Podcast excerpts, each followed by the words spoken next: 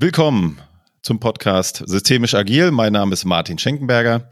Ich bin Scrum Master und mir gegenüber remote zugeschaltet sitzt Florian Zapp. Ich bin systemischer Organisationsentwickler. Hi Florian. Was machen wir heute? Wir haben eine, eine Gästin heute. Ich freue mich sehr auf das Gespräch mit ihr. Und zwar zu Gast ist heute bei uns Judith Muster. Hallo, ich freue mich auch. Hallo Judith, schön, dass du da bist. Ja. Judith, wer in der systemtheoretischen, ich sag mal bewusst noch nicht systemisch, wir kommen nachher vielleicht noch drauf, Szene unterwegs ist, der kennt dich. Du hast im Juni mit deinen Kollegen Kai Mattissen und Peter Laudenbach das Buch Die Humanisierung der Organisation mit dem schönen Untertitel, wie man dem Menschen gerecht wird, indem man den Großteil seines Wesens ignoriert, veröffentlicht. Ein ganz großartiges Buch. Wir kommen gleich drauf. Bevor wir das tun, Wer bist du und was machst du? Ja, ich bin ein, ein bisschen ein schizophrenes äh, Wesen. Ich habe zwei Leben in mir. Das eine ist, ich bin äh, Partnerin bei Metaplan. Metaplan ist eine Organisationsberatung, die es schon seit 50 Jahren gibt, also länger als mich und die sehr stark auf organisationstheoretischem, vor allem soziologischem ähm, Wissen ihren Beratungsansatz gebaut hat und immer noch baut.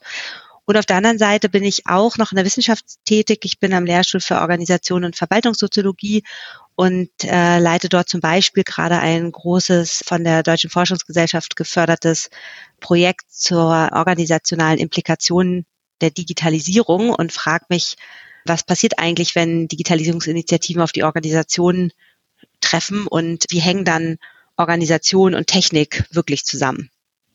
Oh, spannendes Thema. Mhm. Ja, das trifft ja meinen Bereich ganz genau. oft. Vielen Dank, Judith. Wenn du magst, so war ja auch die Idee, würden wir einmal mit diesem Buch einsteigen und zwar bevor wir jetzt inhaltlich dazu kommen, wenn man so auf LinkedIn dich und die Diskussion um, um euer Buch verfolgt, dann merkt man, da habt ihr offensichtlich irgendeinen Punkt getroffen. Mhm. Ja, man erlebt einerseits mit überwältigender Mehrheit ganz große Zustimmung, aber manche Menschen fühlen sich offensichtlich auch getriggert mhm. und haben da Kritik dran zu äußern. Jetzt habe ich dir zugehört und gelernt, wenn etwas Massenphänomene sind, ähm, dann Daumenregel, sage ich mal, dann hat das nicht immer nur was mit den einzelnen Individuen zu tun, dass die vielleicht irgendwie das Buch nicht verstanden haben oder so, sondern äh, vielleicht liegt an den Strukturen. Wie ist deine Erklärung? Äh, woher kommt diese, diese starke Zustimmung, aber auch starke Ablehnung eures Buches?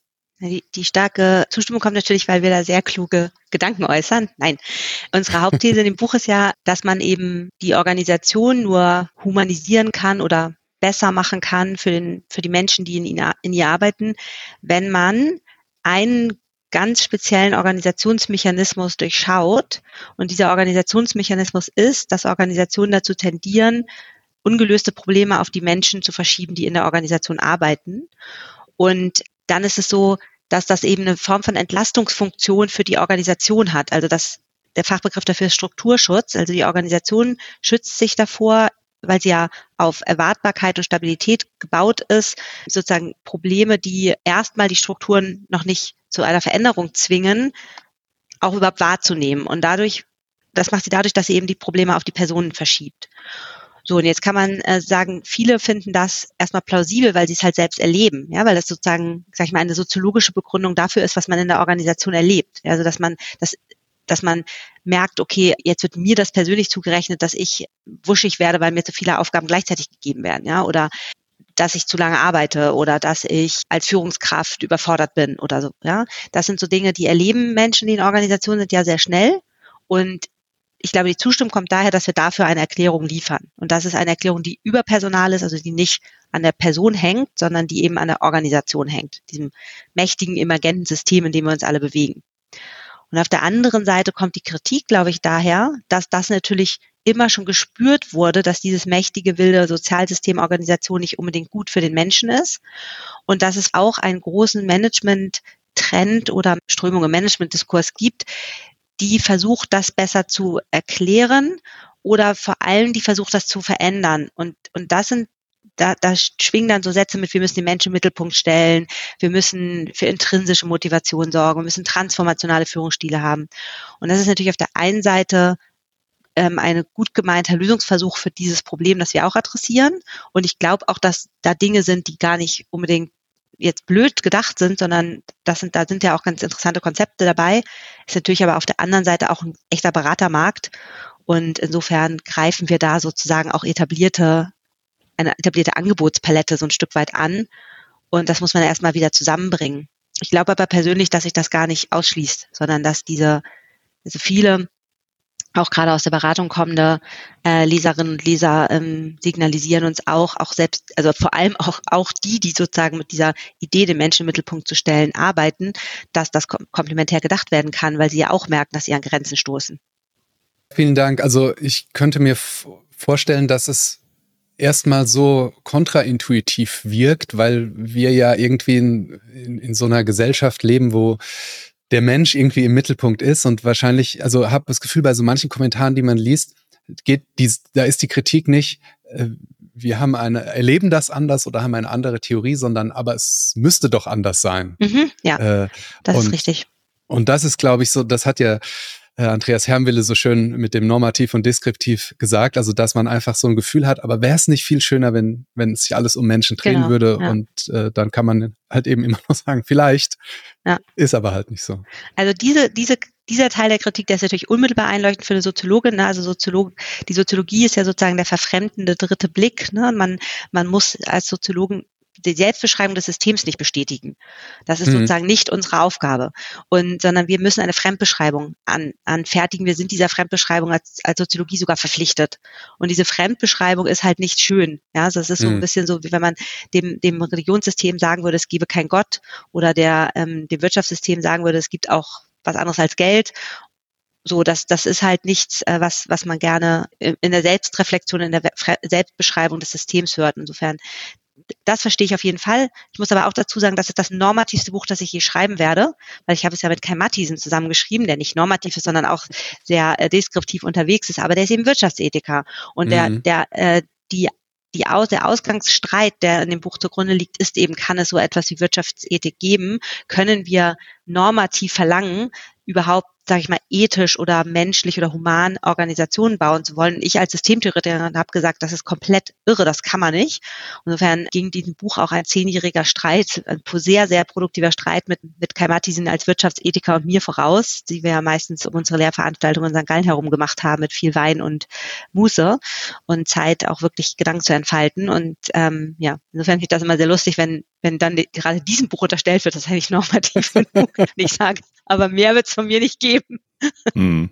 Könnte es vielleicht daran liegen, dass man da in dem falschen Winkel drauf schaut? Also ich kann mich da, ich kann das sehr gut annehmen in dem Buch, einfach meine Position zu ändern. Also ich arbeite ja ganz viel in Teams, bin ja immer Teil äh, von auch hauptsächlich Softwareentwicklungsteams. Also ich kann das wirklich gut annehmen. Klar habe ich auch eine Ausbildung gemacht zum äh, systemischen Organisationsentwickler, von daher fällt mir das vielleicht ein bisschen leichter, dass ich da rausgehen kann und den Blick von der Organisation drauf haben kann. Und dann finde ich, viele Dinge lösen sich auf. Und ich finde es äh, auch sehr hilfreich, diese Gedanken mal durchzuspielen. Und äh, wir erleben das ja total oft. Ne? Ich meine, da kommen wir ja her in den letzten Jahren. Das Team als Familie, die Firma als Familie. Und es ist halt genau. einfach nicht so. Kann das sein, dass da so eine Verwechslung gibt, dass, dass, wir, dass es manche nicht schaffen, da von außen drauf zu schauen? Also zumindest ist es für manche offensichtlich ungewohnt. Also ich, ich habe ähm, wirklich super intensive Feedbacks bekommen oder, oder wir haben die bekommen, Kai und ich und auch Peter Laudenbach. Und das Lustige ist zum Beispiel, wir haben zum Beispiel, wir haben ja einmal das Jesuitenkloster als äh, Greedy Organization als Beispiel drin. Wir haben sogar ein Feedback von einem Jesuitenmönch bekommen. Also das ist wirklich äh, interessant, wo das Buch auch gelesen wird. Ganz viel auch aus der Kultur- und Theaterszene Feedbacks bekommen. Das ist jetzt zum Beispiel ein Organisationstyp, wo persönliches Einbringen ganz, ganz massiv ist. Ja, und das da gerade, ich war letzte Woche mit, mit vielen, äh, also eine größere Gruppe von IntendantInnen deutscher Theater zusammen und habe eben auch diese, diese Frage von Organisation und Personen ein Stück weit mit diskutiert und dass gerade Organisationen, die sozusagen so stark auf ähm, die Entfaltung von Persönlichkeit im Schauspiel zum Beispiel oder auch im Orchester setzen, sich damit auseinandersetzen, fand ich total interessant. Ne? Also ich glaube so, die Auseinandersetzung ist halt sehr unterschiedlich. Man liest ja halt auch immer anders. Wir haben auch Feedbacks bekommen, weiß ich was, fast so Lesereportagen von Leuten, die sozusagen erstmal von ihrer Position sozusagen es schwierig fanden, abzurücken, weil sie davon so überzeugt waren und es dann trotzdem eben hilf, als hilfreich empfunden, wenn es, wie man diese beiden Perspektiven dann zusammenbringt. Und ich kann das auch ganz persönlich total gut verstehen, weil ich habe, ähm, bevor ich beim Metaplan angefangen habe, in einer Organisationsberatung äh, gearbeitet, die sehr stark auf organisationspsychologischen Konzepten aufbaut. Die habe ich zusammen mit meinem Vater aufgebaut, der Arbeits- und Organisationspsychologe war. Und in dieser Firma haben wir wirklich viel eben Teamklärung gemacht. Ich habe auch eine Ausbildung zum also Konfliktmoderation oder Mediation und quasi diese psychologischen Konzepte als sehr hilfreich und wertvoll in ganz vielen Perspektiven gefunden. Gleichzeitig habe ich sozusagen mein systemtheoretisches Studium weitergemacht und habe halt irgendwann gedacht, wie kriege ich jetzt diese beiden Dinge zusammen, die Beratungspraxis und die Systemtheorie. Und insofern habe ich selber ja in meiner Beratungspraxis oft die Situation, dass ich merke, ich brauche jetzt auch ein, sage ich mal, kommunikationspsychologisch angehauchtes Instrumentarium für bestimmte Konfliktsituationen. Bin ich jedenfalls dankbar, wenn da Vorstände auf sich losgehen, dass ich das auch im Zweifel kann. Also ich kann das auch selber aus meiner Biografie erzählen, dass das sozusagen nicht immer der einfachste Gedanke ist, wenn man mit anderem Instrumentarium schon lange gearbeitet hat und damit auch hilfreich und gut gearbeitet hat. Also das finde ich völlig plausibel, ist ja immer so. Aber ich bin dankbar, dass Leute eben versuchen, diese, diesen Blick auch einzunehmen. Und ich zum Beispiel, wenn ich was echt was lerne, werde ich auch immer erstmal wütend. Insofern. Mhm. Ja, das stimmt. Habt ihr denn also immer hinterher natürlich schwierig zu fragen, habt ihr denn gerechnet damit, dass das so ein Erfolg wird, das Buch? Naja, das, also wir haben auf jeden Fall damit gerechnet, dass wir provozieren, weil sonst hätten wir es auch nicht so geschrieben, wie wir es geschrieben haben, ne? Weil da hm. kam ja dann auch Peter Laudenbach ins Spiel, der Wirtschaftsjournalist ist und den haben wir kennengelernt und eben auch Theaterkritiker, ein du. Und der, den haben wir kennengelernt, weil der mit mir zwei Interviews für die Brand 1 geführt hat. Und ich habe einfach gemerkt, der hat so viel Luhmann verstanden, wie wenige Menschen, mit denen ich geredet habe. Und dann haben wir den eigentlich erst reingeholt, dass er uns ein bisschen unterstützt. Dann haben wir gemerkt, der bringt so viel ein, ne? auch an eigenen Beispielen und so weiter und an Theorie, ja, dass wir gedacht haben, manch, wir müssen das auf jeden Fall zu dritt schreiben, das Buch. Und die Sprache der Systemtheorie ist provozierend, die Sprache der oder die, die Logik der Soziologie die, der verfremdende Blick der Soziologie ist provozierend, aber wir haben es dann ja auch nicht besser gemacht. Also wir hätten ja auch vorsichtiger formulieren können an einer oder anderen Stelle. Insofern haben wir ein Stück damit gerechnet. Ich habe aber in der Erfahrung, also auch mit dem äh, an der Metaplan Akademie, mh, wo wir ja auch unseren Ansatz seit über zehn Jahren ähm, lehren in unseren Akademieprogrammen, da ist es auch oft so, da kommen ja Leute, die auch diese andere Perspektive mitbringen. Ne? Und es ist dann oft fast didaktisch wichtig, dass man diese Seite, die wir versuchen jetzt als blinden Fleck sozusagen auszuweisen und auszuleuchten, dass man die wirklich stark ausleuchtet, dass man die erstmal stark macht. Und dann im einzelnen Arbeiten mit den Organisationen, natürlich gucken wir die ganze Zeit auf die Menschen. Wir sind nicht blöd. Also wir, wir gehen nicht davon aus, dass Menschen nicht in Organisationen sind. Wir sind selber Menschen. Ne? Und im Übrigen, ich bringe mich jeden Tag 150 Prozent in meine Arbeit ein, weil ich lebe das, was ich tue. Und deswegen, klar, also ja, dass diese Übertreibung hilft manchmal auch bei der klaren Sicht. Lass uns doch mal auf diese, die du eben schon so schön angedeutet hast oder eben so schön vorgestellt hast, Kernaussage eingehen, nämlich diese äh, Verschiebung äh, von Organisationsproblemen auf die einzelnen Mitglieder mit der Idee des Schutzes. Also das fand ich übrigens auch nochmal so ein Gedanke, dass das nicht bösartig ist oder äh, irgendwie so, wenn man so sprechen kann von einer Organisation, sondern ein, ein Schutz ist, kennt man ja aus dem Persönlichen auch manchmal, ja, dass man äh, Probleme, die man nicht angehen, angehen kann, irgendwie anderen, äh, anderen anhängen möchte. Du hast da oder ihr habt da drei große Mechanismen ähm, ja identifiziert. Magst du uns da nochmal durchführen, wie Organisationen im Einzelnen das machen? Mhm.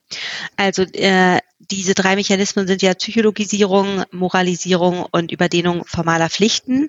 Die, die überschneiden sich in der Praxis natürlich so ein bisschen, ja. Aber also man kann sich das mit der Psychologisierung so vorstellen, dass man das, dass das in Organisationen relativ häufig passiert, dass man eben hört, was ich, dass das mittlere Management sei eine Lehmschicht, ja, oder Abteilungsleiter XY ein Choleriker oder äh, meine Leute haben nicht das richtige Mindset, ja, und dann überlegt man halt, was kann man tun, Führungsstile Training oder ähm, Impulskontrollseminare oder was auch immer man dann sich sozusagen überlegt oder eben es werden auch Coachings verordnet und so weiter. Und wir würden eben sagen, man ist mit diesen Schuldzuweisungen relativ schnell bei der Hand. Das ist sozusagen relativ typisch für Organisationen und man liegt meistens damit falsch. Also in unserer Beratungspraxis haben wir, weil wir eben diesen Blick nicht haben, ja auch nicht professionell haben, auch wenn ich jetzt eben gesagt habe, dass ich mich ein bisschen mit diesen Modellen der Kommunikationspsychologie zum Beispiel auskenne, ist das ja nicht unser Suchscheinwerfer. Und sondern Suchscheinwerfer ist, wie bringt die Organisation Menschen dazu, zum Beispiel zu schreien? Also wie schafft die Organisation das, Leute zu einer bestimmten Form von Verhalten zu bewegen. Und da würden wir immer von der Perspektive ausgehen, dass die Verhältnisse das Verhalten ähm, bestimmen und nicht umgekehrt und würden dann eben nach diesen Verhältnissen suchen. Und gerade bei der Psychologisierung glauben wir dann erstmal nicht, was uns erzählt wird über den cholerischen Abteilungsleiter, sondern oder über die 25 sich gleich verhaltenden Vorarbeiter oder so. Und weil du hast es ja vorhin gesagt, wir sozusagen ja nach den Mustern in der Organisation, nach den sich wieder, wiederholenden ähm, Verhaltensweisen schauen. Genau. Und dann findet man meistens etwas, wo man sagen kann, da kann man erstmal die Organisation besser machen, bevor man die Person in Anspruch nimmt. So, das ist sozusagen dieser Mechanismus der Psychologisierung. Und das tut man ja auch bei sich selber. Ne? Also ich beobachte das immer wieder. Ich arbeite gerade in einer Organisation, in der das ganz lange total wichtig war, dass alle Organisationseinheiten von auf der Top-Führungskräfteebene hohe Autonomie hatten, weil die haben ist ein Familienunternehmen, die haben einen Unternehmer, der da immer wieder rein regiert hat, so kennt man ja, ne, oder es war jedenfalls die Spannung, die Spannung, die beide miteinander hatten. Top-Management und Unternehmer und diesen Generationswechsel schon seit zwei Jahren und die müssen halt, äh, und diese eigentlich ist das nicht mehr nötig, dass die Organisation immer wieder zurückspringt in dieses, ähm, ich lasse niemanden bei mir reinschauen, ich möchte auch gar keine Zwischenstände berichten oder mal zeigen meinen Kollegen im Top-Management, sondern es muss immer auf der Schauseite sozusagen miteinander diskutiert werden. Und da merkt man eben, die wollen, die Personen wollen das alle einzeln die im und in, im Top-Management befindenden Personen wollen alle einzeln in echte Kooperation gehen. Aber die Erwartungsstruktur der Rest der Organisation zwingt die immer wieder sozusagen zurückzuspringen auf diesen alten Mechanismus. Und ich finde, das ist ein schönes Beispiel dafür, dass eben die Personen gar nicht so viel Macht haben, sozusagen in dem Moment über ihre Verhaltenssteuerung, wie, oder ne, wie die Organisation, das mindestens massive Disziplin bedarf, sozusagen die Erwartungsstrukturen der Organisation dann zu brechen und äh, um zu, um zu schwenken auf neues Verhalten. Ich habe eine, eine Zwischenfrage dazu und zwar besteht da die Gefahr, dass, dass Menschen jetzt wirklich individuelles Fehlverhalten dann rechtfertigen, indem sie sagen, ja, bin ja gar nicht ich, sind ja die Strukturen. Ja, klar, passiert ja auch immer. Also wenn wir, wenn wir, also das ist ja ein genauso interessanter Mechanismus, den haben wir natürlich jetzt mit Absicht mal kurz außen vor gelassen, weil wir erst am Anfang des Buches diesen Gedanken sozusagen ausformulieren müssen. Also erstens klar, es gibt auch, und das wissen auch wir, echte Choleriker in Organisationen, ne, wo die Organisation nichts dafür kann. Und dann sind wir halt am Ende unseres Lateins und müssen andere Menschen das beurteilen oder gucken, wie man, wie man diese Personen dann verändert, falls man das kann oder die Organisation dafür überhaupt Mandat hat oder ob man eben andere Lösungen finden muss. Und mhm. Zweitens zu deiner Frage ist es tatsächlich so, dass wenn wir an dieser Schnittstelle zwischen Top-Management und Mittelmanagement arbeiten, ne, zum Beispiel auch mal mit Führungskräfteprogrammen oder mit, äh, weiß ich, gemeinsamen Strategieprozessen oder so, wir eigentlich häufig die Situation haben, dass das Top-Management, ich sage es mal ganz plakativ, sagt, unser Mittelmanagement geht nicht in Führung und das Mittelmanagement sagt, ja, mein liebes Topmanagement, ich würde ja in Führung gehen, aber ich habe gar nicht die Führungsmittel dafür, ich habe überhaupt nicht die Strukturen dafür, ihr regiert sowieso ständig rein. Also, ne, und beide haben recht. So, ne, und dann ist die Übung sozusagen rauszufinden, was braucht das Mittelmanagement an Strukturen, um wirklich in Führung gehen zu können? Was muss das Topmanagement tun oder lassen, damit das funktioniert, aber auch den Blick dafür wieder zu schärfen, was ist eben der Unterschied zwischen Struktur und echter Führungsarbeit für das Mittelmanagement, damit die ihre Führungschancen und Notwendigkeiten auch sehen und da dann auch ähm, mobilisieren können. Ne? Und das ist dann manchmal so eine Suchfrage. Und das finde ich ist ein ziemlich mhm. gutes Beispiel für das, was du gerade gefragt hast. Natürlich hören wir das in Organisationen total auf, ja, ich würde ja, aber ich kann nicht. Das macht aber unser Argument nicht falsch. Ah, dann gibt es doch schöne Coachings bestimmt, oder? Ja, die gibt's auch, aber die helfen ja eher der einzelnen Person, das dann zu sehen. Die sind ja auch gar nicht überall immer fehl am Platze, aber die Strukturfrage kriegen sie halt nicht im Blick. Ne? Und übrigens ganz viele Coaches finden, also ich habe viel Resonanz auch gerade von Coaches zu unserem Buch, weil die halt sagen, das ist auch mein Leiden als Coach, dass ich immer die Leute wieder aufgeklärt und mit klarer Sicht zurück in die Organisation jage und die Organisation dann aber sozusagen wieder das gleiche Problem erzeugt. Ich meine, klar, das ist, ne, das gute Coaches wollen ja nicht, dass die Leute da immer wieder drunter leiden. Hm. Ich fand das so spannend, den Satz Coaching als Demütigung. Wollte da so ein bisschen ja. nicht hinstupsen, ne? Weil genau. aber genau, es gibt das eine, genau was du gesagt hast, der Gutfall und dass die Coaches irgendwie auch selber merken. Aber ja. äh, es gibt natürlich auch das andere, machen Sie mal ein intrinsisch motiviertes Team äh, aus ja. meinem Team. Ja, ja, genau. Und da sind wir jetzt eigentlich beim zweiten Mechanismus, nämlich der Moralisierung, dass sozusagen viele Managementkonzepte mit so moralischen, mit so moralischen Ansatz auf, jetzt wir bleiben mal bei Führungskräften, ne? ich will gar nicht die ganze, es geht ja gar nicht nur um Führungskräfte, es geht ja um alle Menschen in der Organisation, aber jetzt zum Beispiel auf Führungskräfte ähm, zugehen und ein ein Beispiel dafür ist eben dieses sehr bekannte Konzept der transformationalen Führung, dass eben ne, Führung soll nicht transaktional sein, sondern eine gute Führungskraft, die würde es halt schaffen, dass die Menschen intrinsisch motiviert sind. So und das ist natürlich, das findet total Anklang, weil wer möchte das nicht können? Ja? Dann in, gerade in Deutschland ist es ja so, dass Menschen in Führung kommen, die zum Beispiel der beste Journalist waren oder der beste Ingenieur ne, oder der beste Softwareentwickler. Ne. Die sind jetzt plötzlich Führungskraft, die haben überhaupt gar nie gesagt, ich will Führungskraft werden oder also haben sie vielleicht doch gesagt, weil Statuszuwachs damit einhergeht, aber die haben sich nicht von vornherein überlegt oder sind nicht ausgebildete Führungskraft in dem Sinne, sondern sind einfach nur fachlich nach oben gewachsen. Und dann gibt es Führungskräftetrainings und dann sagt man ihnen ja jetzt bitte transformational und natürlich klingt das super. Natürlich will man das gerne sein. Aber wenn die Organisation meinen, meinen Mitarbeitenden in meinem Team sozusagen dauerhaft demotiviert, dann ist das nicht möglich, dass ich die jetzt intrinsisch hinter mich bringe. Obwohl, es ist sogar möglich. Ich, ich, ich habe eine Führungskraft gerade vor Augen, das ist eine der charismatischen Führungskräfte, die ich kenne. Und ich kenne den extrem lange und der hat schon extrem viele Leute wirklich motiviert hinter sich gebracht und das und das trotz der schlecht, eher schlechten Organisation, die er um sich herum hat, also wirklich sehr schlechten Organisation. Und nach ein paar Jahren ist man einfach durch. Ja, also wenn man es, selbst wenn man super charismatisch ist und es trotz der schlechten Organisation schafft, sozusagen intrinsisch zu motivieren, seine Leute, wenn man das hinbekommt, dann ist das eine massive Überforderung der, oder Überstrapazierung und Übergriffigkeit in Bezug auf die Persönlichkeit dieser Führungskraft. Das ist eigentlich nicht das, wofür man die ganze Zeit bezahlt werden soll. Das ist, das geht auf Kosten der eigenen Person. So. Und wahrscheinlich wird es sich auch im Team abnutzen irgendwann, ne? Mhm. Oh, genau. jetzt kommt der, der oder die schon wieder mit seinen genau, äh, moralischen Dingen und Chaka, jetzt mal gut. Also es fliegt einfach vorbei irgendwann. Es ist ja, nicht mehr wirksam. Genau, man macht Versprechen als Führungskraft, die man nicht einhalten kann und so weiter. Und irgendwann nutzt es sich ab, dann glauben die Leute einem das nicht mehr und dann verliert man, obwohl man eigentlich mal eine richtig gute Führungskraft war, die ernsthaft es geschafft hat, Leute hinter sich zu bringen, Leute zu begeistern, dann verliert man auch noch das, ne? Und das tut dann richtig weh. Ja, und die Organisation suggeriert ja auch oft, dass man das als Führungskraft können müsste mhm. und äh, produziert ja dann zusätzlich zu dem Gefühl, dass oder dem Erleben, dass man eben Menschen jetzt nicht beliebig motivieren kann, dann noch diese dieses Gefühl, aber ich müsste eigentlich hinkriegen. ja, also bin irgendwie doppelt falsch. Ich habe einmal genau. die Menschen, die gar nicht motiviert sind und krieg's auch noch nicht hin. Ja. Mhm. Genau. Und das kann eben ganz schön äh, auf die sozusagen Substanz der Person gehen. Und das ja. ist dann ein Zeichen für eine schlechte Organisation. Wenn man so gute Leute dann eigentlich über die Jahre verbrennt und auch verliert. Hm. Dann nimm uns doch noch gerne mal mit in den dritten Punkt, Überdehnung formaler Pflichten. Ja, auf den sind wir gekommen, weil wir einen super lustigen Film geguckt, also der war gar nicht lustig, sondern war mit, eigentlich sollte der ernst, es war ein ernster Film über äh, die Ausbildung von Kapitänen. Und da ging es darum, wie ein Schiff sozusagen einen Unfall hat weil man sich nicht an die formalen Regeln gehalten hat und weil man sozusagen informalem Druck geweicht ist. So, soziologisch wurde das in dem Film gar nicht dargestellt, sondern es ist eigentlich ein Film, der Lehrfilm für die Kapitänsausbildung, der dafür da ist, zu sagen, es ist wirklich wichtig, dass du dich an Regeln hältst, auch wenn deine Vorgesetzten versuchen, Druck auszuüben.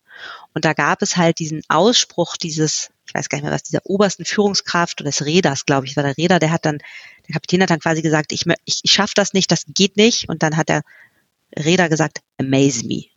Also begeistere mich, du kriegst das schon irgendwie hin. Ja, und das ist sozusagen so dieses Belasten der Person durch Überdehnung formaler Pflichten, ja, als durch mach es einfach trotzdem, obwohl ich dir sozusagen formal strukturell dafür nichts geben kann, ähm, mach es einfach trotzdem, obwohl deine ver vertraglich vereinbarte Arbeitszeit schon vorbei ist, mach es einfach trotzdem, obwohl sozusagen der Kunde Dinge fragt, die wir noch, für die wir noch nie eine Lösung hatten, so dass es sozusagen dieses Kapitel Überdehnung formaler Pflichten, wo man sagen kann, das kennt auch jeder. Und man bietet es ja auch selber an. Es ist ja noch nicht mal so, dass man dazu aufgerufen werden muss, das zu tun, sondern eigentlich will man ja, will man ja genau das tun.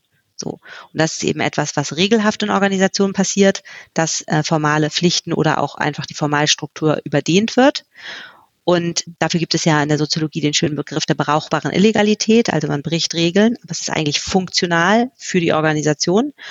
Und gerade dann merkt man halt, wie übergriffig die Organisation ist, weil den Regelbruch, den kann die Organisation dir wieder als Fehler zurechnen und am Ende sogar deine Mitgliedschaft in der Organisation deswegen beenden.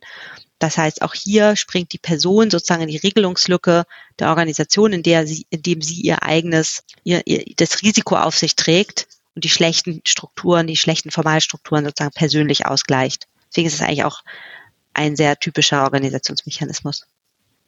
Ja, ich, ihr habt das so schön, ohne dass wir jetzt da im Detail das nochmal aufdröseln können, aber auch mit diesem äh, Beispiel hinterlegt, dass man sozusagen nur die Ziele vorgegeben bekommt, mhm. weil man den Weg dorthin gar nicht äh, genau. beschreiben kann. Ja. Oder will, ja will oder aber auch einfach gar nicht kann. Und das ist was, was ich oft äh, erlebt habe, als ich äh, das so mit Teams gearbeitet habe. Dann kam dann immer, ja, dann müsst ihr priorisieren oder mhm. irgendwie so. Und dann haben die Menschen gesagt, sag uns mal bitte einen Weg, wie das hier wie das hier erledigbar sein soll. Den gab es nicht, aber den, den wollte man auch gar nicht. Und da ist man dann immer aufgew auf, ausgewichen auf so ein, ähm, so ein Zielhorizont. Ja, dann müsst ihr irgendwie selber da Prioritäten setzen mhm. lernen oder Zeitmanagement ja. äh, Kurse genau. machen oder wie auch immer. Genau, das ist halt, das ist sozusagen bisschen der dunkle Seite der Selbstorganisation, dass man mhm. sagt, wir geben, wir geben nur noch den, äh, den, wir geben den Zweck vor, wo du hinkommst, aber wie du da hinkommst, da, da, dafür gilt halt sozusagen Mittelfreiheit, ja, hört sich so schön an, genau. meint eigentlich, was, was nicht verboten ist, ist erlaubt, ja, aber dieses Verboten, das haben wir ja gerade gelernt, bei Überdehnung formaler Pflichten, das kann, kann sich dann ganz schön verschieben. So. Mhm. Klingt nach einer fatalen Chance, als Führungskraft richtig wirksam zu werden, ne? Weil in dem Moment ist ja die, ist ja wirklich äh, vom Team oder vom Mitarbeiter so die Frage, es schreit ja quasi richtig laut, hilf mir, ich krieg's ja, nicht hin. Ja, genau. Da, da, wirksam zu werden als Führungskraft, das könnte ja. wirklich nachhaltig gut sein. Und das ist halt gar nicht so leicht. Also es hört sich jetzt so an, als ob man jetzt nur die sozusagen soziologischen Blick einnehmen müsste und dann sieht man schon und dann kann man ja. Aber so ist es nicht, sondern hm. diese, diese Moralisierung, diese Psychologisierung und aber auch diese Überdehnung formaler Pflichten, diese dieses sich einspielen von Informalität in der Organisation, diese brauchbaren Illegalitäten, aber auch Klickenbildung, Netzwerkstrukturen, Kollegialitäten, informale Tauschhandel, also all das, was sozusagen zur, zur Überdehnung formaler Pflichten eben auch dazugehört, das ist eben etwas, was in in der Organisation massiv unter Latenzschutz steht. Ja, also man spricht das eigentlich nicht an, man macht das sozusagen nur einer, der, der Organisationsöffentlichkeit nicht so transparent oder kann das gar nicht. Ja, es ist auch nicht anweisbar. Also es ist sozusagen nicht zurechenbar einer Person. Also wer, wer hat es gesagt, dass man das tun soll? Also so wie in meinem Kapitänsbeispiel, so ist es dann eben halt nicht, ja, sondern es ist ja viel subtiler und ähm, deswegen schwer zu besprechen. Und deswegen auch für Führungskräfte eben wirklich eine große Herausforderung, das überhaupt so sag ich mal, erstmal überhaupt in den Blick zu bekommen und dann dafür Lösungen zu entwickeln. Und, und das ist ja sozusagen dann der nächste Schritt, weil wir würden ja all diese Phänomene in der Organisation jetzt nicht pathologisieren und sagen, hey, das sind Sachen, die die dürfen nicht vorkommen oder nur dann ist es eine humane Organisation, wenn das alles nicht vorkommt, weil das wird immer vorkommen. Aber wichtig ist es halt, das gut zu managen. Und dafür muss man die erstmal rein deskriptiv und eben nicht moral, selbst moralisiert oder normativ als Lösung für Probleme äh, erkennen, die in der Organisation bisher ungelöst bleiben. Und dann muss man sich überlegen, und das ist die schöne funktionale Analyse von Niklas Luhmann, die er eben in dem 64er Frühwerk von ähm, seinem organisationstheoretischen Frühwerk Funktionen Folgen formaler Organisation eben vorlegt und da eben auch wirklich durchs ganze Buch durchdekliniert ist, zu sagen, jedes Phänomen in der Organisation ist sozusagen eine, hat eine Funktion also hat eine, ist eine Lösung für ein Problem. Und wenn wir das, diese Lösung nicht mögen, ja, weil sie moralisiert, weil sie Personen in die Feuer stellt oder weil sie halt Strukturfragen überdeckt, dann müssen wir das Problem, das dahinter steht, trotzdem lösen, halt anders. Und das ist sozusagen, finde ich, der kluge Gedanke dieser, dieser funktionalen Analyse. Ja, Absolut. Ähm, und eben nicht als, da sind die Organisationsgestalter zu doof gewesen, das richtig mhm. zu organisieren, sondern die, das ist eine Lösung, ja. Und aber wenn man die tauscht, hat man halt unter, unter Umständen auch andere Probleme. Also genau. das, äh, ich meine, ist auch von dir dieser Satz, keine Problemlösung ohne neue Lösungsprobleme. Ne? Genau, das, deswegen heißt das hm. Buch ja auch Funktion und Folgen formaler Organisation. Ja. Jede Funktion, die du hast, hat auch Folgen, intendierte, nicht intendierte Folgen. Und diese nicht intendierten Folgen muss man dann wieder managen managen. Und deswegen sagen wir auch immer, man entscheidet sich am, am Ende für Lieblingsprobleme, von denen mhm. man glaubt, dass man sie managen kann. Ne? Also ich baue mir eine, ich baue mir eine funktionale Organisationsstruktur, jetzt mal auf der obersten Strukturebene. Vorteil, ich habe Spezialisierung für jede Abteilung. Ja, also die, die Software Einheit, die kann halt wirklich sich auf Softwareentwicklung konzentrieren, ja, die muss sich nicht mit dem Kunden ablenken oder mit irgendwas, ja, oder die Forschung und Entwicklung, die kann echt Forschung und Entwicklung, Marketing macht wirklich Marketing, Vertrieb macht wirklich Vertrieb. Wir wissen alle, dass man sich damit die berühmt-berüchtigten Silos einhandelt. So, das heißt, das wäre jetzt das Folgeproblem. Oder ich baue mir eine Matrix-Organisation, wo ich sozusagen automatisch schon überall sozusagen ähm, Kooperation angelegt habe und organisiere damit Gleichzeitigkeit, veran gleichzeitig Verantwortungsdiffusion und eine Art von Hilflosigkeit an den Knotenpunkten der Matrix. Und da muss ich mir überlegen, was kann ich besser managen? Möchte ich lieber Silos ständig, also gegen Silos anführen und Silos heilen oder muss ich diese Verantwortungsdiffusion die ganze Zeit managen und dafür sorgen, dass die Leute nicht wirklich hilflos werden. Aber auf jeden Fall handle ich mir irgendwas ein und dann muss ich mir nur noch mein Lieblingsproblem raussuchen und es lösen. Ganz einfach.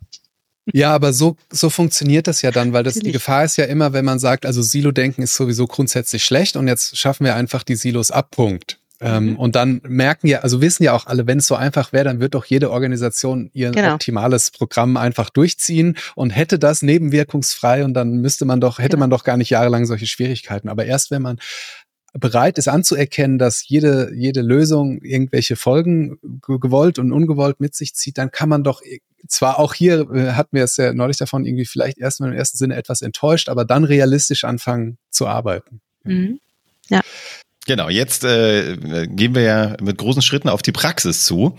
Judith, äh, du kennst es ja bestimmt aus ganz vielen Workshops und und und und kannst uns da eine Hand reichen. Äh, wie merke ich das denn, wenn ich als Berater in ein Unternehmen komme, dass äh, gewisse Dinge genau wie von dir geschildert vorliegen? Gibt es da mhm. Codewörter, gibt es da Signalwörter, die uns helfen, das relativ schnell zu identifizieren? Mindset, das ist historisch gewachsen. Und das passt nicht zu unserer Organisation.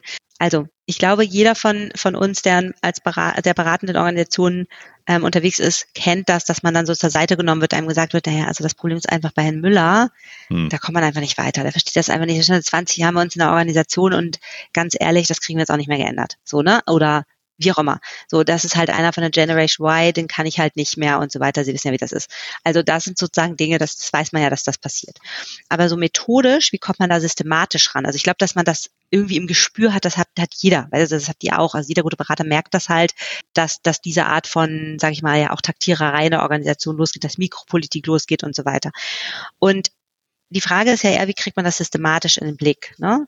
Und, und da ist sozusagen bei uns die Diskursstrategie eben die Antwort drauf, weil wir versuchen immer, nachdem wir so eine Art ähm, Kontraktgespräch mit unseren Auftragklärern, äh, Auftragklärern, Auftragsgebern, wir sprechen eben nicht von Auftragsklärung, deswegen mein schöner Versprecher, sondern von Kontraktgespräch, weil wir glauben, man kann den Auftrag am Anfang gar nicht so gut klären. Ja, es ist nicht alles klar am Anfang.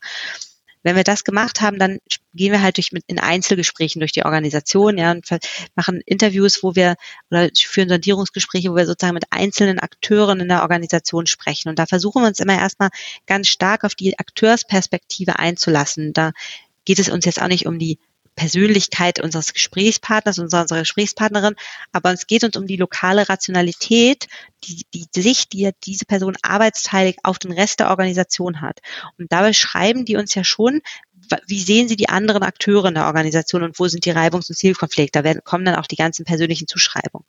Und irgendwann ist es dann mit nach einer Menge der Gespräche für uns wichtig, analytisch sozusagen den Schritt von der Akteursperspektive hin zur Organisationsperspektive zu machen und zu sagen, was sagt uns, sagen uns diese Einzelbeschreibungen für die Verfasstheit der Organisation? Oder was sagen die aus über diese Verfasstheit? Und das ist dann sozusagen analytischer Schritt, wo wir sehr dankbar sind für Theorie, geleitetes Handwerkszeug, zum Beispiel aus Funktionen und Folgen formaler Organisationen, wo wir Suchscheinwerfer haben, mit denen wir dann systematisch Informalität ausleuchten, mit denen wir dann so systematisch Mikropolitik, Machtspiele beschreiben und erkennen. So, und dann haben wir das erstmal vor der Brust. Und dann ist die Frage, wie kriegt man es jetzt wieder zurück in die Organisation, ja, ohne dass das Immunsystem der Organisation anspringt und uns alle wieder ausspuckt, sondern möglichst so, dass es halt ähm, gut funktioniert. Das ist dann der nächste Schritt. Ja, und also ich weiß nicht, ob wir das als, äh, ohne dass du zu viele Insights preisgibst, aber wie, wie funktioniert das denn? Weil das ist ja was, was, glaube dann nochmal ein ganz entscheidender zweiter Schritt ist. Also das eine ist ja wirklich diese Beschreibung zu bekommen und zu liefern. Und dann steht man da als Beraterin und Berater und sagt, okay, ich habe jetzt, ich habe da Strukturprobleme erkannt, aber wie, also zum einen, wie kann ich das zurückmelden, ohne dass es auch wieder abge also dass der Strukturschutz auch da wieder wirkt und mhm. zum anderen, wie kann man dann vorgehen? Also wie biegt man eben nicht wieder ab, äh, dass man Mindset-Workshops und äh, irgendwie so für einzelne mhm. Leute dann anbietet? Ja, also ich kann ja mal, ich mache mal ein Beispiel und zwar ein Beispiel ähm, aus meiner Beratungspraxis, wo es beim wo es bei mir nicht gut funktioniert hat, um dann zu erklären, wie es gut funktioniert hat. Ja, also oder sozusagen, wo ich einfach auch wirklich mal auf Schrubber gelaufen bin, mal sozusagen. Ja, ich habe mal ein paar Jahre her in einer Organisation, einer großen Organisation bei einem Werk eine Reorganisation begleiten sollen. Die Reorganisation war schon beschlossen und man hat dann gesagt, es gibt eine Reorganisation und ihr, also jetzt braucht es sozusagen ein Change Management, um die Umsetzung der Reorganisation zu begleiten. Und die Organisation hat man angeglichen an die Organisation eines anderen Werkes vom, von dem gleichen Unternehmen. Und das hat nicht funktioniert, weil ähm, die Baulichkeiten des Werks so überhaupt nicht war. So konnte man gar nicht arbeiten. Ja, so, so wie da auf dem sehr stark automatisierten Werksgelände von Werk 1 gearbeitet wurde, so konnte man auf Werk 2, wo wir dieses Change Management Prozess machen sollten, eben nicht arbeiten. So. Und wie wir dann so sind, wir haben erstmal Interviews geführt und so weiter und dann haben wir auch ähm, teilnehmende Beobachtungen gemacht. Und dann bin ich den ganzen Tag mit einem aus meiner Sicht Vorarbeiter in einem weißen Bus durch die Gegend gefahren über dieses Werk und habe ähm, mir mit dem angeguckt, was der alles so macht. Ne? Also der ist dann ausgestiegen und hat mit Leuten auf der Schicht hier was geklärt und ist er wieder losgefahren mit mir und hat da wieder was anderes geklärt und so weiter. Okay. Und dann gab es einen ersten Workshop mit dem Abteilungsleiter, um dessen Abteilung es im Wesentlichen ging und auch dem Geschäftsführer und noch einem anderen Abteilungsleiter.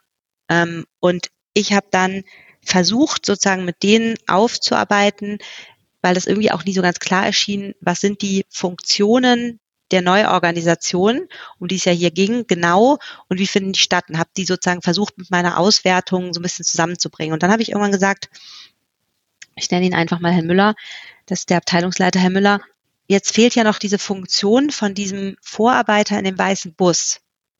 Und dann sagt er zu mir original, es gibt keinen weißen Bus, Frau Muster ich, okay, aber diese Funktion von diesem Vorarbeiter, mit dem ich im weißen Bus den ganzen Tag unterwegs war gestern, wie heißt die nochmal? Dieser, dieser Mann, der die ganze Zeit im weißen Bus durch die Gegend fährt, das war doch ein Vorarbeiter. Wir haben keinen weißen Bus. Und ich so, naja, ich bin ja in diesem weißen Bus gewesen, da hätte ich halt merken müssen, dass ich hier einen Fehler begehe. Ich bin ja in dem weißen Bus gewesen, also was war die Funktion von dem Mann in dem weißen Bus? Und dann ist der Typ laut geworden, hat mich angeschrien und gesagt, Frau Muster, hier gibt es keinen weißen Bus und jetzt reicht's. dann habe ich gemerkt, okay, ich bin hier in einer also ich konnte dann, was soll ich sagen? Ja, ich meine, ich saß in diesem weißen Bus. Der Hintergrund war, dass dieser Vorarbeiter als Funktion im Rahmen der Neuorganisation abgeschafft worden ist und dass es die Vorarbeiter nicht mehr geben durfte. Und der Abteilungsleiter wusste ganz genau, dass es die noch gab, aber er konnte das jetzt vor dem Geschäftsführer nicht zugeben. Und ich hatte das nicht verstanden, weil der Geschäftsführer hätte doch von seinem Fenster aus sehen können, dass dieser weiße Bus da längs fährt. Also ich habe sozusagen die, die brauchbare Illegalität dieser Funktion nicht verstanden, weil die so sichtbar war. Mhm. Das ist sozusagen dann, also ne, da bin ich wirklich am Schrubber gelaufen und das war, weil das mir überhaupt nicht trans also überhaupt nicht klar war, dass das irgendeine brauchbare Illegalität war. Das habe ich dann hinterher herausgefunden und dabei haben wir herausgefunden, dass wirklich die komplette Reorganisation erstens überhaupt keinen Effekt hatte. Die Leute haben einfach so weitergearbeitet wie vorher. Und zweitens, und noch, das ist noch viel dramatischer, dass die nicht funktioniert. Und jetzt komme ich sozusagen auf deine Frage zurück, was macht man dann?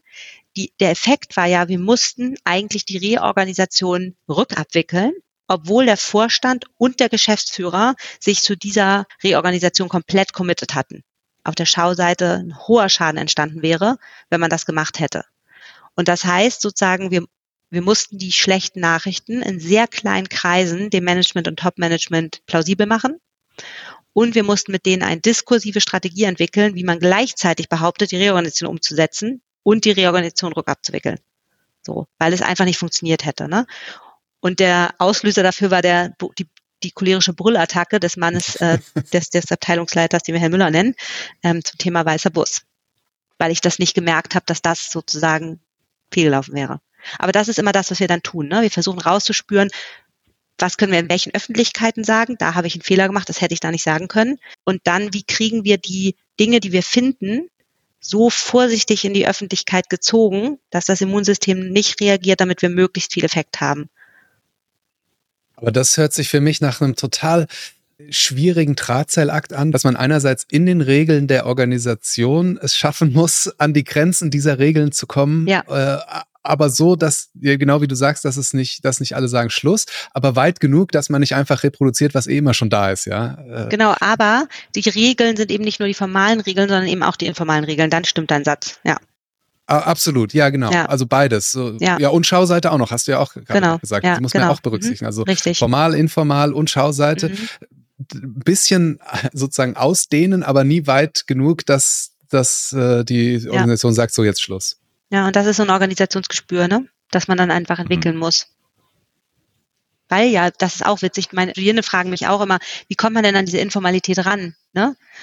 Und das Lustige ist, die Menschen erzählen es einem auch manchmal, ohne dass sie noch merken, dass das eine Informalität ist. Ne? Also das ist sozusagen, manchmal ist es super schwierig ranzukommen, manchmal merkt man gar nicht, dass es eine Informalität ist, ja. Also ich finde es äh, spannend, wenn ich das so höre und wie ich auch das Buch gelesen habe, ist vielleicht irgendwie so ein äh, Thema auch der Arbeitsebenen. Ich in meinen Teams habe manchmal so gedacht, ich habe gar nicht so ein Problem, weil wir machen alle zwei, drei Wochen eine Retrospektive, schauen drauf, funktioniert unser Arbeitsprozess und passen den an. Und ich hatte jetzt ein Team, da habe ich lange drüber gegrübelt, so, oh, wie kriege ich denn das hin und wie kriegen wir denn die Probleme hin? Ja, Strukturänderung hat geholfen. Ja, jetzt machen wir irgendwie sowas, ohne dass wir jetzt groß Scrum machen, sondern wir machen einfach wöchentlich eine Planung, eine Priorisierung der Aufgaben und sprechen die täglich durch. Mit Ziel Ende der Woche. So, das ist eine Strukturänderung. Und da tun wir uns ähm, ja bei dieser agilen Arbeitsweise gar nicht so schwer mit. Äh, und das finde ich irgendwie total spannend, weil wir durch diese Experimente, wir machen das jetzt mal und überprüfen das wieder, doch auch sehr gut an Strukturen arbeiten können. Ich will das gar nicht groß ändern nennen, aber an den Strukturen arbeiten und das äh, mhm. permanent machen. Das ist ja auch der Vorteil dieser Arbeitsweisen, ja. dass man sozusagen mit Strukturen experimentieren kann und immer wieder neue Dinge ausprobieren kann und gucken kann, was funktioniert und was nicht. Und manchmal führt das in Organisationen, die ich beobachtet habe, zu äh, sehr viel produktiven sozusagen Arbeit an Strukturen und de, dem schnellen Abbau von Spannung. Und manchmal führt das zu total viel Orientierungslosigkeit, weil das sozusagen so krass im, im, wieder im Kontrast steht zu dem Rest der Organisation. Ne? Und man da nicht mehr anschlussfähig ist. Das hängt davon ab, ähm, wie die Kontextbedingungen sind. Aber klar, also das ist ja die Idee dieser agilen Organisation, dass man die, die Mittel hat. So wie du schilderst, hast du halt die Mittel zur Strukturänderung selbst in der Hand mit deinem Team zusammen und deswegen funktioniert es auch. Hm. Ja, ist ja auch im Kleinen. Es ist über, ist es hm, überschaubarer, ne? Viel mehr als äh, das von dir geschilderte Werk, das jetzt mal ja, einmal genau. komplett äh, mit Hunderten von Menschen umgekrempelt werden muss. Ja. Ist schon klar, ja. Mhm. Das heißt, Judith, du würdest dann Workshops oder Beratungsformate mit Menschen, die eben Mittel auf Strukturen einzuwirken, also auf die formalen Strukturen einzuwirken, nicht in der Hand haben, gar nicht unbedingt erst annehmen? Oder wie, was wäre dann da die Konsequenz? Man hat nie alle Mittel in der Hand, man hat nie alle Formalstrukturhebel in der Hand. Also wenn man sich das mal so auf unserem Mischpult des Managements, das wir ja so schön Soziologie für Ingenieure nennen, mal anschaut, dann Kommunikationswege, zum Beispiel Hierarchien, Mitzeichnungsrechte, Projektstrukturen und so weiter. Wenn da die Matrix gerade eingeführt ist, dann ist es schwer, sie wieder auszuführen. Wenn der Gesamtkonzern in der Matrix hängt, dann kann ich nicht in einem Werk was anderes machen. Ne? Also so, ich habe das nicht immer alles in der Hand. Ich muss mich immer fragen, was ist mobil und was ist nicht mobil? Was mhm. kann ich gerade anfangen? Ich kann den Vorstand nicht austauschen, obwohl der nervt dann nicht, ja, da muss ich mir was anderes überlegen. Und deswegen, mhm. und dann hast du ja sozusagen, du hast auf dem Programmregler hast du Strategien, du hast Prozesse, du hast Regeln, Zielvereinbarungen, geteilte KPIs, ähm, gemeinsame Ziele und so weiter.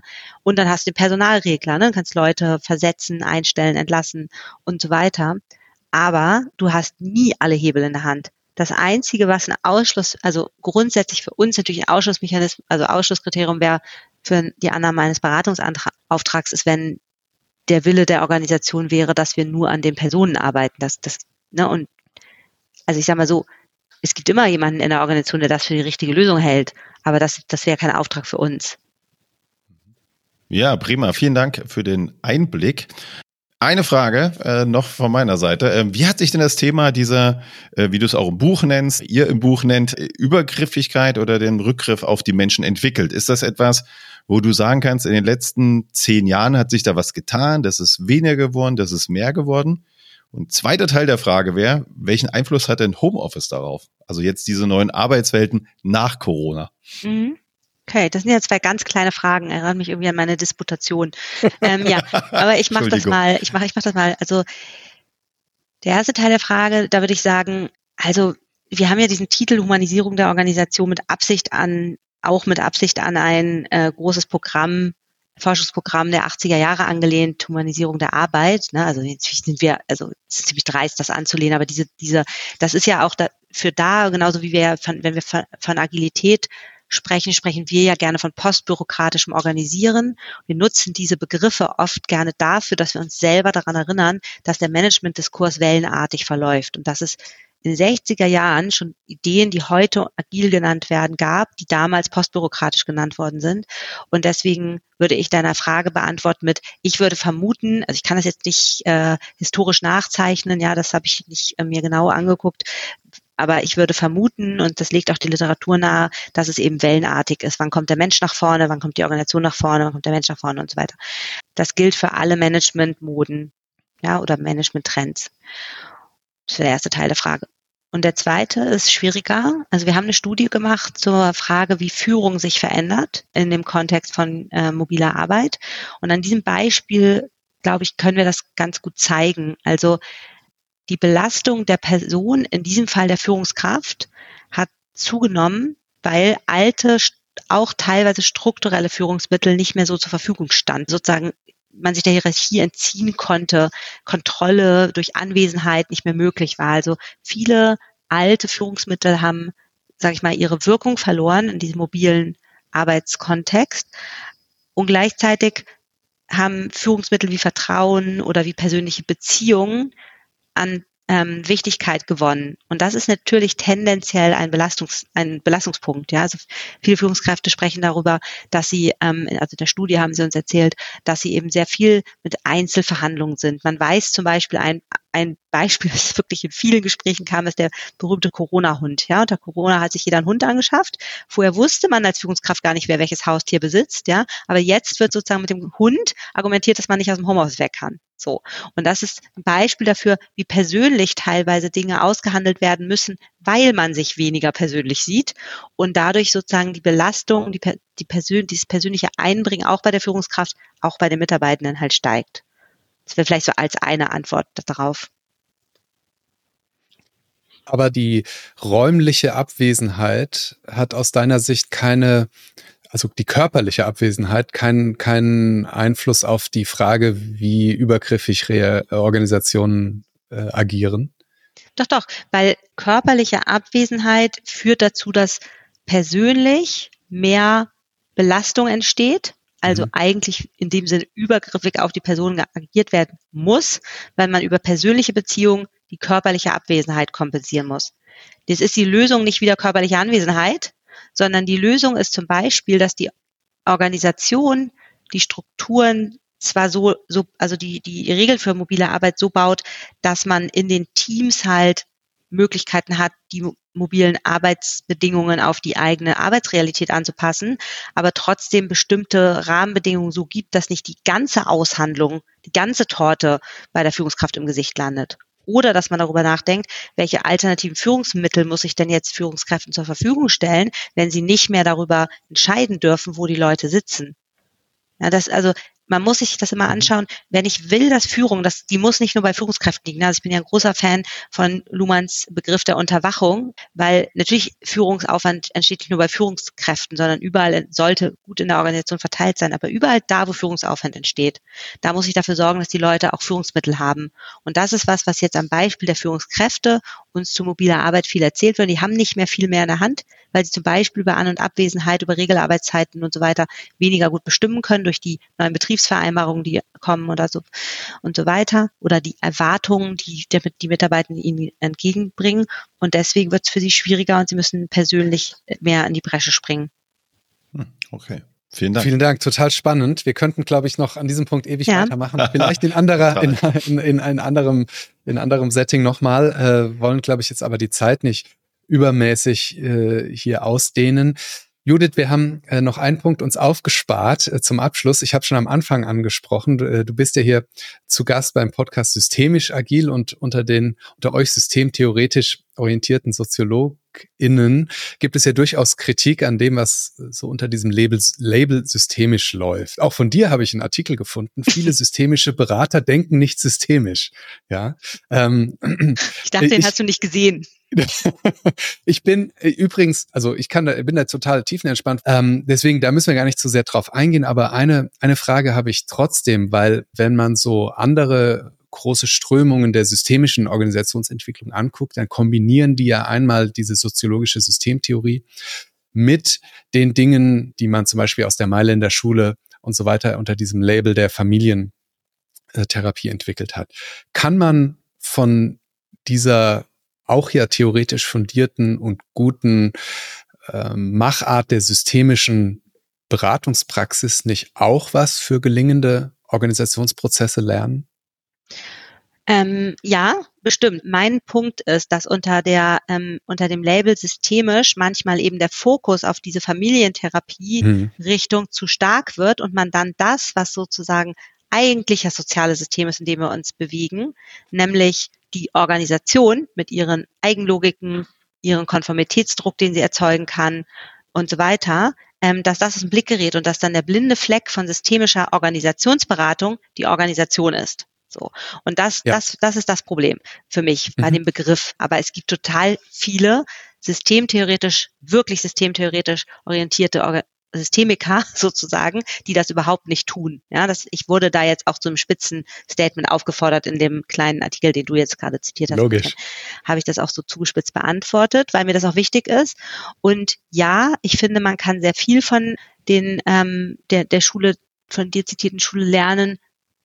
Oder sage ich mal, von dem Blick auf ähm, auch auf Familien und man hat ja auch systemische Überlappungen. Also man hat ja auch Familienunternehmen und dann ist es total sinnvoll zu wissen, auch was ist Familie für ein System.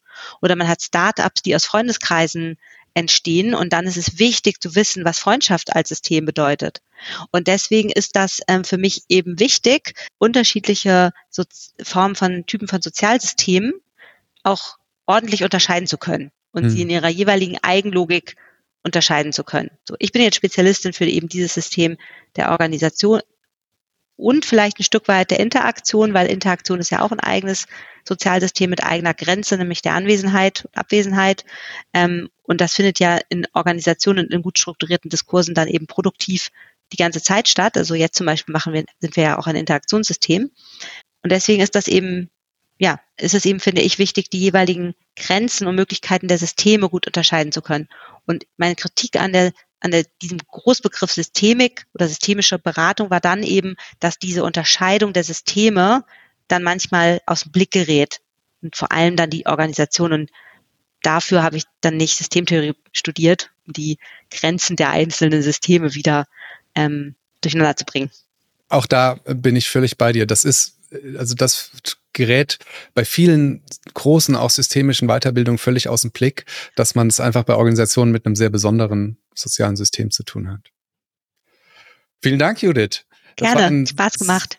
Ja, uns auch. Sehr lehrreiches, sehr spannendes Gespräch. Vielen Dank, dass du hier warst und deine Ideen und Erkenntnisse mit uns geteilt hast. Sehr gerne. Und nochmal zum Ende, das Buch ist eine absolute Empfehlung. Erstens, weil es mich äh, zum Denken angeregt hat. Ich habe ein bisschen gebraucht zum Lesen, gar nicht, weil es kompliziert geschrieben ist. Es ist nämlich nicht, das wollte ich auch dazu sagen. Nochmal, es ist sehr unterhaltsam geschrieben für ein Fachbuch. Ich musste auch hier und da schmunzeln, weil so tolle Aussagen rein, reingepackt sind. Und, äh, aber weil ich ganz oft drüber nachdenken musste, oh, wie geht's denn mir da eigentlich mit äh, und was habe ich da erlebt, hat mich sehr zum Denken angeregt. Ich habe das wirklich sehr gerne gelesen. Also ich kann das sehr gut und äh, gerne empfehlen, das Buch. Vielen Dank, dass du hier warst. Sehr gerne. Vielen Dank für die Einladung.